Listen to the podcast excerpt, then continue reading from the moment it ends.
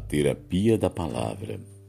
O homem se alegra em dar resposta adequada, e a palavra, a seu tempo, quão boa é. Provérbios 15, 23. Responder antes de ouvir é falta de sabedoria. Só os tolos fazem isso.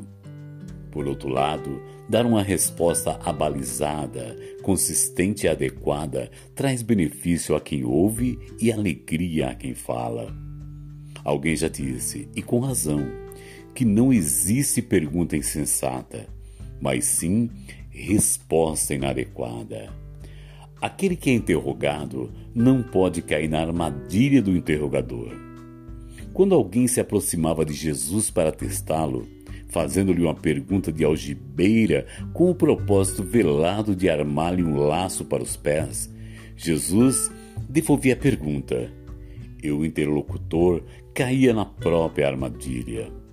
Porém, sempre que alguém aflito ou desnorteado se aproximava dele, com inquietação na alma, fazendo-lhe perguntas ou rogando-lhe ajuda, Jesus levava a esse coração ferido uma palavra de esperança e uma ação de misericórdia.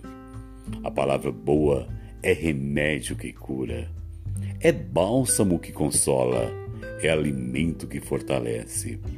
Precisamos ter respostas sábias para as grandes tensões da vida e usar a terapia da palavra para abençoar nossa casa, nossos amigos e aqueles que nos cercam.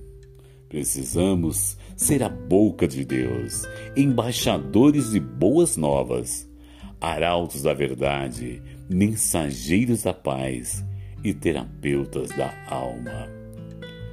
Texto Hernandes Dias Lopes